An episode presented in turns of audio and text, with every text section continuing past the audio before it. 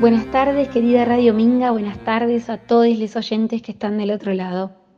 Acá desde un pasadizo secreto del barrio Sarmiento les habla Tita Martínez.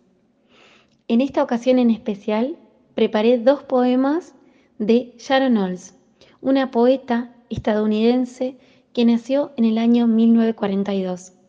Espero que les guste mucho. A mí lo que más me interesa de Sharon Olds es la poética, ese lenguaje poético que construye a través de todos sus libros. Van a ver que es un lenguaje cargado de claridad, de intimidad, y creo que todo está dado por la forma de verdad que aparentan tener cada uno de sus poemas. Van a sentir también que cada verso está escrito con el cuerpo de la poeta. Primero voy a comenzar a leerles una traducción de Inés Garland que se llama Madre Primeriza. Una semana después de que naciera nuestra hija, me arrinconaste en la habitación de huéspedes y nos hundimos en la cama. Me besaste y me besaste. Mi leche desató su nudo corredizo y caliente a través de mis pezones. Empapó mi blusa. Toda la semana había olido a leche, leche fresca, leche agria. Empecé a latir. Mi sexo había sido desgarrado como un trapo por la corona de su cabeza. Me habían cortado con un cuchillo y cosido. Los puntos tiraban de la piel y la primera vez que te rompen no sabes que vas a cicatrizar mejor que antes.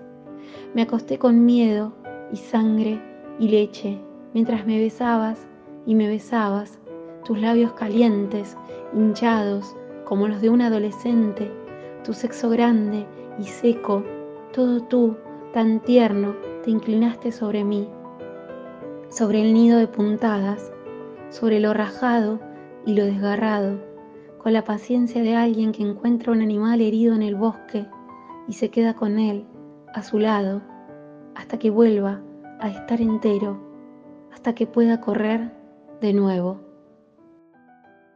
Ahora voy a leer una traducción que hacen en conjunto Natalia Leiderman y Patricio Foglia.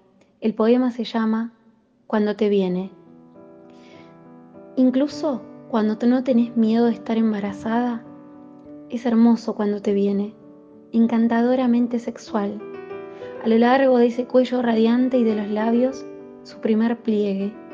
Y a veces, en los últimos pasos por el baño, dejas una estela deslumbrante, los pétalos que la niña de flores esparce detrás de la novia, y después sus colores, a veces un rojo casi dorado o un vermellón oscuro, la gota que salta y se abre lentamente en el agua, una galaxia de jalea, el violeta, oscuro, el agua ondulante, apacible, como un lago en la luna.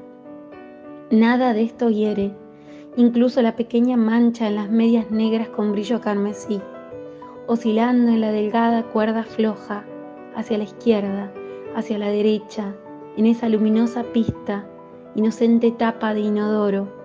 La mancha no puede morir.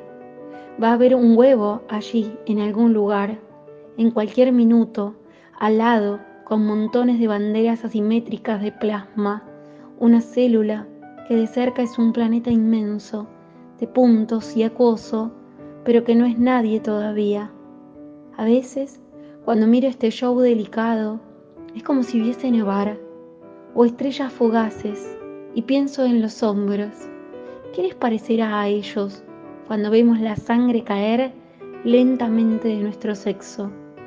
Como si la tierra suspirara leve y nosotras pudiésemos sentirla y verla, como si la vida gimiera un poco, asombrada, y nosotras mismas fuéramos esa vida. Espero que les haya gustado mucho los poemas y nos encontramos el viernes que viene.